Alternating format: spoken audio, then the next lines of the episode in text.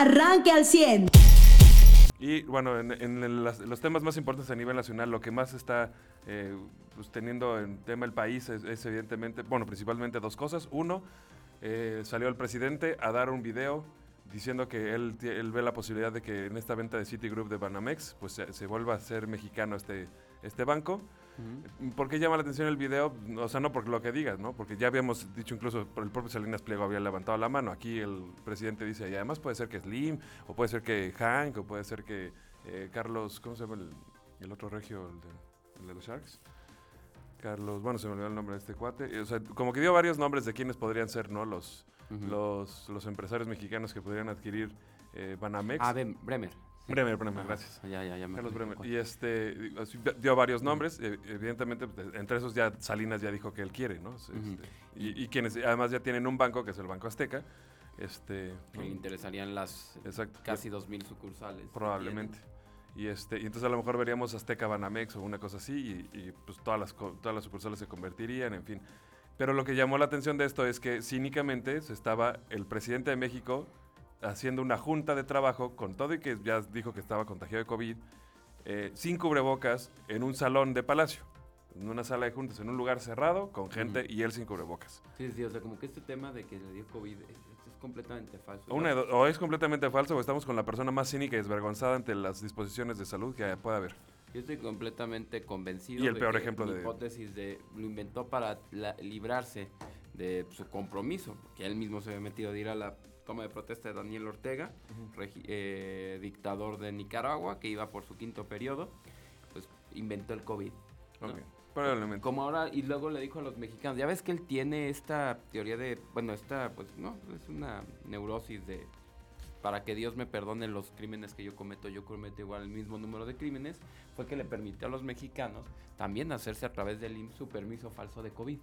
Y el que quiera ahorita faltar con permiso del IMSS, o sea, como con justificante médico, lo puede hacer. Sí. Así como el presidente se inventó una enfermedad, usted se la puede inventar. ¿Y sabes qué salió ya a decir Zoe Robledo? Bueno, el día del IMSS. Mm. Que estaban viendo con preocupación que muchos patrones no querían aceptar el, el permiso COVID. Y, pues, ¿y luego qué quieres, güey? O sea, ¿a qué patrón le conviene eso? ¿A qué Ajá. patrón le ayuda eso? Pues, ¿Cómo no quieres que haya una, una respuesta de, de molestia o de incluso de intriga o de duda respecto a esa situación? Evidentemente la va a haber. Y más cuando, no voy a decir que todo el mundo, desde luego si hay gente contagiada. A ver, estamos en un país donde ayer hubo reconocidos en pruebas 44 mil contagios. Que los expertos dicen que cuando menos, este, cuando menos esto tiene que ser 20 veces más grande. Es decir, en el país se está contagiando más o menos al día personas de Omicron, unas 800 mil, más o menos. De las cuales solamente cuarenta y tantas mil se pueden hacer una prueba y lo hacen. Pero en, en los niveles están en ese sentido. O sea, es- ya es una prácticamente, una situación prácticamente ineludible y se espera y se estima que la mitad de este país se va a contagiar de Omicron. O sea, independientemente de que ya haya estado vacunado, ya hayas tenido COVID antes, de cualquier otra cosa, la mitad de este país se va a contagiar de Omicron. Y eso, eso es una, es, es una eh, análisis de expertos. Pero bueno, el otro tema, el, el que también tiene este, pues, el, eh, los titulares de prácticamente todos los periódicos, es la respuesta que, si no es porque lo dicen en serio, sería un, chi- un chiste buenísimo. Así es como que mira nada más el chiste tan, tan bueno que se aventaron entre Hacienda y la CEGOP para decirle al INE cómo recortar gastos para que siempre se haga la consulta. Y fíjese usted, resulta que Hacienda, eh, bueno, o sea, el, falló, sale esta situación, ¿no? El, el presidente dijo que el INE haga la consulta, el INE dijo no tengo dinero, y entonces un tribunal, bueno, lo, lo demandan y un tribunal dice, pues sí, INE, lo tienes que hacer, y si no tienes dinero, que Hacienda te diga cómo hacerle. Y entonces Hacienda dijo, pues no, tampoco tengo dinero, pero le hicieron, o sea, imagínense ustedes que alguien llegue y les propone, en lugar de decirte las cosas que, o sea, darte dinero para hacer las cosas, te diga, y te voy a decir de dónde le recortes, o sea, las cosas que tú haces, te voy a decir de dónde saques dinero para que lo puedas hacer. Y entre esas cosas, según esto está, y digo, da, y da risa porque está impresionante que le digan, a ver, recorte salarios. O sea, merma un derecho, ¿verdad? Porque la gente que está ahí tiene, tiene derecho a su salario. Entonces, de entrada, pues, sí, dale en la torre el derecho a los trabajadores. Pero eso sí, no se preocupen. Ah, ok. O sea, el de estadística pone un recién egresado de estadística en vez del que ya tiene la experiencia y los años que tiene un sueldo porque tiene, vaya, un derecho y porque tiene una capacidad y porque tiene X preparación. Ok, pero tú pon a alguien que no lo tenga. Porque, pues, digo, a mí me dices, te va a recortar el, el sueldo. Ah, me voy a otra empresa. No me quedo a trabajar por mucho menos. O sea, por el recorte que quiere el INE, el Hacienda. Hacienda. Y luego, digo, esto fue todo de su rechazo de ampliar los, los, los recursos, ¿no? Lo otra que, ah, pero eso sí, aquí donde dicen, este, eh, recorta sueldos, sí dice, pero no, jamás vamos a tocar ni este, ningún sueldo de los sindicalizados, ni, ni sus plazas, ni nada. ¿De qué sindicato del INE, güey?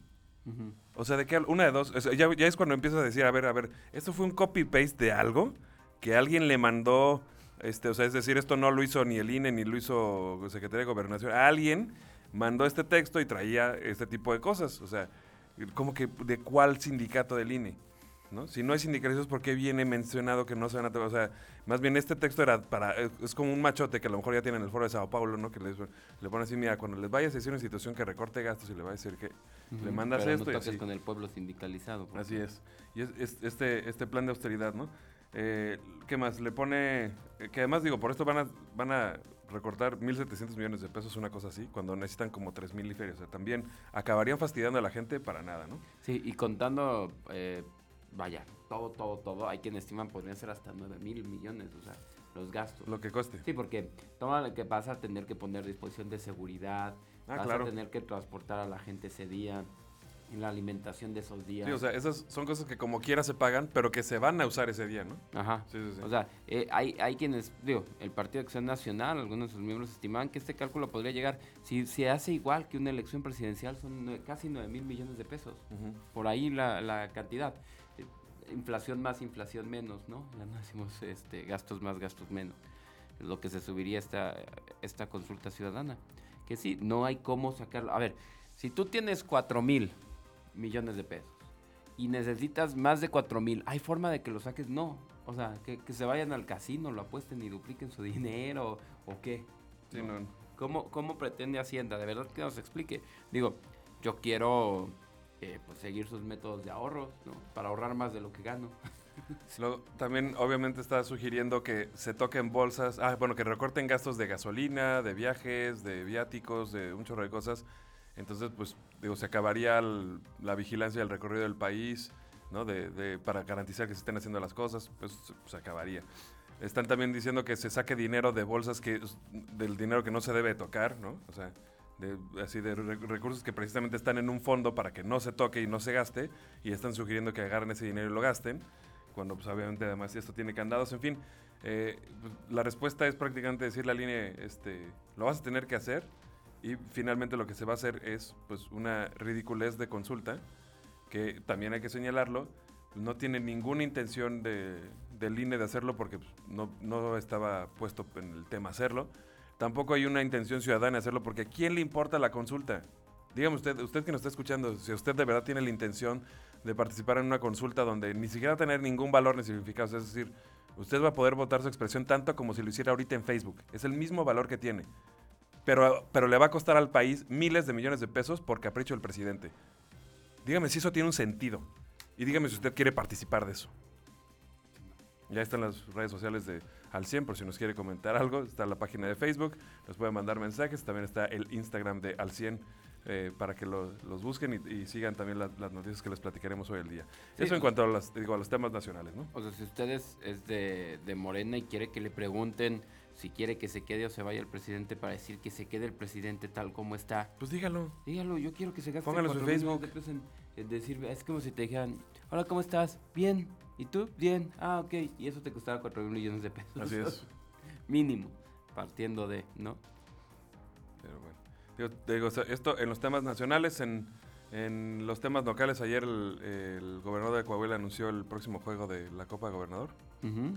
Interesante, este, y que vaya, sobre todo, se da a conocer ahorita, no se va a llevar a cabo ahorita, pero pues, desde ahorita están diciendo, vamos a tener los protocolos, este, vamos a tener los, obviamente las, las medidas, ¿no? Este, todo lo que se tiene, lo que se tenga que llevar a cabo para, para, pues para poder llevar este- a, a cabo este juego.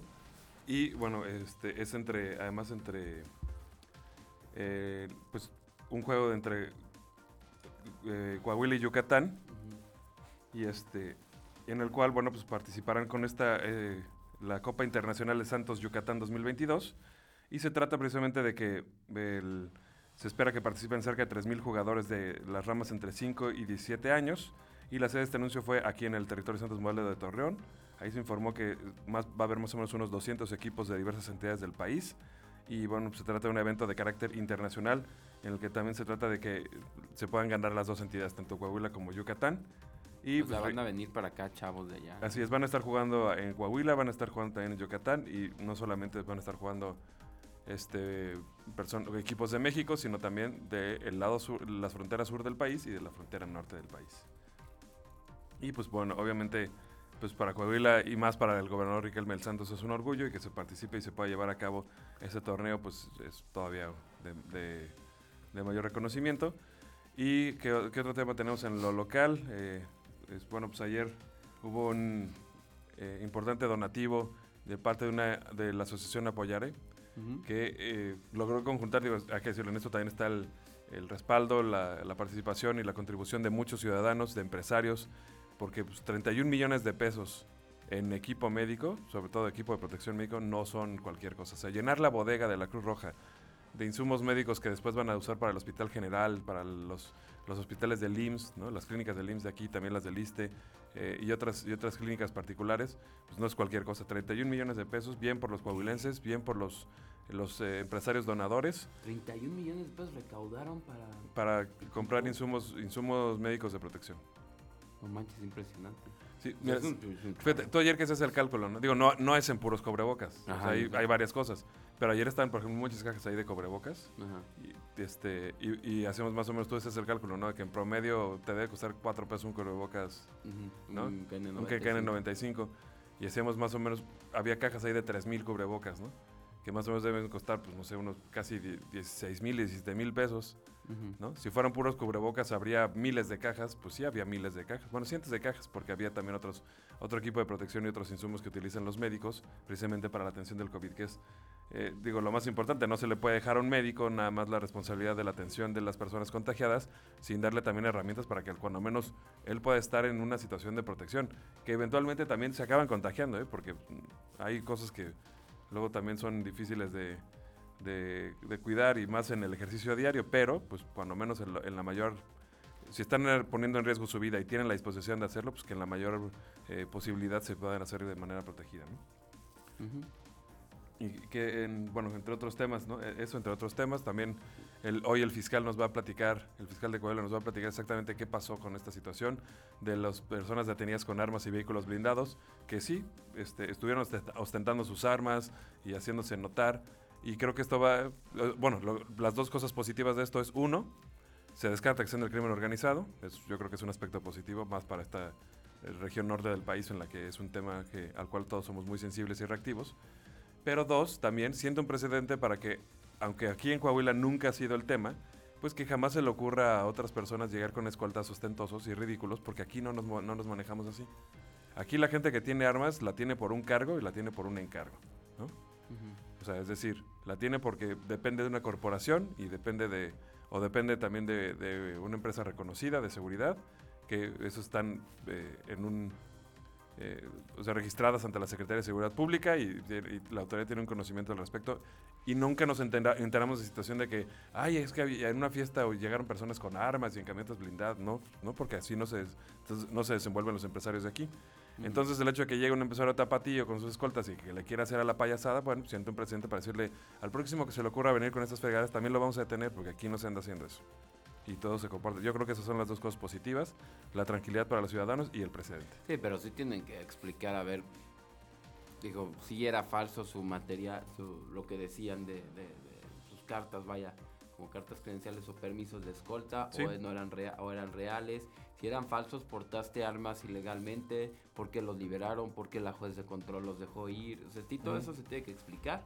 No es, vaya, no es nomás decir, el mensaje está dado. No, el mensaje no está dado. Las personas entraron y hicieron lo que quieran, las detuviste y las tuviste que soltar. No hay ningún mensaje dado. El mensaje dado es que lo que querías hacer con lo que lograste hacer no empató en procuración de justicia. Y eso a mí, ciudadano, sí me preocupa, señor fiscal. Entonces no, no, no se arregla todo con dos, tres palabras que digas y quererle dar vueltas en torno a la ley sí se tiene que explicar bien. A ver, ¿qué pasó? Te bailaron, punto, ¿no? O no. Eh, también otra buena noticia es que ya empezaron las ferias de empleo. Ayer eh, Mariano, pues Yang Feng estaba ofertando en Ramos Arispe 635 empleos. Así, nada más dijo, se le ocurrió empezar el año ampliando una línea de producción o creando una nueva línea. Wow. Necesito 635 personas, así como ves. O sea, si hacemos un más menos en los empleos que se pierden, con todo y que... O sea, no la- tiene, aquí no tienen ni que ampliar la planta ni nada, es decir, ya Ajá. están buscando a la gente. Una línea más, sí, ya, ya desde ayer ya lo estaban buscando y casi que contratación inmediata. O sea, si vemos, eh, no, no estoy diciendo que los corridos de la UAC, o bueno, los 500 que ya no les van a dar nuevo contrato se vayan, pero en el más menos de empleo... Pero, ¿y qué, qué tipo de una- empleos? Sea, hay que tener un conocimiento Sí, sí, previo. sí, pero a lo que voy es, en el más menos de empleo de Coahuila, por un lado puedes decir, 500 empleos te suenan a se perdieron, se van a rescindir 500 contratos, y por otro lado tienes 635 así de su- cifras superiores. En la misma región. Sí, la mayoría son operarios, Ok. cerca de 530 son operarios y otros 150 son ya técnicos y, y más altos. O sea, señora, si usted nos está escuchando en este momento, eh, su marido, su hijo, algún joven está de baqueta, es decir, no está estudiando, no está haciendo nada. ¿Cómo se llama la empresa? Yangfen, Yangfen. Está en Ramos Arispe, sí, está buscando personas, mínimo, o sea, ah, es que pagan bien poquito. De, a ver, no, y no vas a estar haciendo algo, vas a estar recibiendo dinero por hacer algo, vas a tener seguro social y vas a tener muchas cosas. sí, o sea, Mínimo. a la, a la presidencia o al gimnasio municipal y ahí a, a buscar chamba, ¿no? Y también si usted quiere, señora, eh, vivimos en un lugar de equidad, donde también si usted ya tiene tiempo libre puede irse a, a Ah, sí. si o quiere. está el baquetón, no quiere hacer nada, ok, te vas a encargar de la limpieza de la casa y usted vaya. Ajá, exactamente, también así No sé, se vale. Y la limpieza y todo el cuidado de la casa y los niños y todo eso, y usted vaya. Exactamente, Y ¿no? ya. Y, y- y el dinero ese es suyo, señora, ¿eh? no, no es para... Sí, no, se- no se lo vaya a dar. No, ni- es de los dos, tampoco. Sí, sí, sí, pero que- me refiero a ser, no es, no es de las caguamas, me refiero a suyo, es sí para la casa. Pero no es para, no es para los vicios ni para las cosas. Pues, ¿por qué no? No, los hombres trabajan para las uñas de las mujeres, también las mujeres pueden trabajar para la caguada del hombre. Esto es igualdad, esto ya siglo XXI. No, de verdad, de verdad. A ver, hay una falsa concepción social de, y esto sí, que me diga la feminista, que, que en qué momento, me digan en qué momento lo van a cambiar, de que el dinero del hombre es de la familia y el dinero de la mujer es nomás de la mujer. No, también se tiene que acabar con eso. Igualdad es igualdad. Y estamos todos unidos en esto por lograr una igualdad sustancial, efectiva y tangible, ¿no? Con este tipo de cosas. Oye, y ayer tuve la oportunidad de platicar con Jaime Guerra, Ajá. que, eh, mira, yo creo que, eh, no sé, todo esto de que dicen que en el sur son más eh, flojos que acá, pues eh, por ahí va, ¿no? Platicamos un poquito de este permiso COVID. Y el, mira, hasta ahorita hay que decirlo, ¿eh? Eh, tenemos días de 40 mil, 50 mil casos a nivel nacional y fueron los últimos tres días y en los últimos tres días se pidieron 50, 151 mil permisos COVID. ¿no? La esperanza es que, o el deseo es que la gente lo use responsablemente, no para evitar ir a la toma de protesta de Daniel Ortega como el presidente, ¿verdad? Pero, pues claro que sí, hay quien quiera aplicar San Lunes, pues puede pedir este permiso de COVID, ¿no? Sí. Y con una enfermedad que ya te da cuantas veces sea ir recontagios, ¿no? Además, pues, puedes varios, la puedes aplicar Sí, varias veces. Una ¿no? vez por mes te tomas 10 días, casi casi si quieres, ¿no? Y pues como tiene permiso del IMSS, si se fuera a juicio el patrón, tiene las de perder el patrón. Yo estoy de acuerdo que los patrones se vean eh, preocupados y se molesten de esto y que sea más fácil decirle, como en algunas empresas, a ver, yo te pago la prueba de COVID, ven y háztela aquí, ¿no? O te la mando a hacerte en este laboratorio, ve a este laboratorio y háztela y yo te la pago, ¿no? Me traes factura a nombre de la empresa. Claro, porque el tema es, pues, oye, me sale mucho más barato eso que pagarte 10 días de, de no trabajar si lo que tienes no es COVID. Y por tu salud, si no es COVID, si sales negativo, pues tienes que ir a un médico a ver qué es lo que tienes, ¿no? Ujú. Entonces, pues bueno, el tema va por ahí. Eh, aunque afortunadamente y nos explica que a diferencia de la cepa que tocaba antes, que eran 15 días de aislamiento, más espérate otros 10 días sin síntomas, ¿no? Mínimo, pues se volvían de 3 a 4 semanas de casi todos los que faltaban, los que se enfermaban de COVID. Y ahorita están siendo 10 días. O sea, esta variante Omicron, la mayoría, no estamos diciendo que todos los casos vaya a ser así. Obviamente usted, pues lo mejor es consultar ante un médico, no a- al promedio de la sociedad. Eh, es 5 días enfermo o con síntomas y luego 5 días desde sin síntomas, que también le sirve a la persona para recuperarse y agarrar fuerzas. Ya después de 5 días sin ningún síntoma, de que verdad no te dolió la cabeza, no volviste a tener fiebre, aunque fuera poquita ni nada, pues usted ya está libre. ¿no? Entonces son nada más 10 días, eh, por así decirlo, laborales, con todo y el fin de semana que se atraviesa. eh, pues usted eh, va a estar libre, no va a tener que faltar 3 a casi, a casi 4 semanas como, como lo era en, cepas pasadas. ¿no? Pues ojalá, él, eh, digo, también que la gente con disposición lo tome en cuenta. Tanto patrones como, como empleados. Pero sobre todo sí tener mucho cuidado porque también, o sea, no se trata nada más de pues me contagio y falto o lo que sea, ¿no? O bueno, ya me va a dar, pues que me dé. No, no, también tiene consecuencias para su salud. Sí. O sea, tampoco es como, como que, eh, o sea, ya no vaya a haber ninguna otra, eh, ningún otro efecto secundario ni ninguna otra situación que le pueda afectar incluso por más tiempo. Entonces, Ujú. recuerda, toma en cuenta esto para que no tampoco lo tome a la ligera, es decir, en los cuidados, en la protección, en el aislamiento, en el uso del cubrebocas, etcétera. ¿no? Usted ya está informado. Pero puedes seguir recibiendo los acontecimientos más importantes en nuestras redes sociales. Nuestras páginas de Facebook son Carlos Caldito Aguilar, José Lo de Velasco y Mariano de Velasco. Al 100.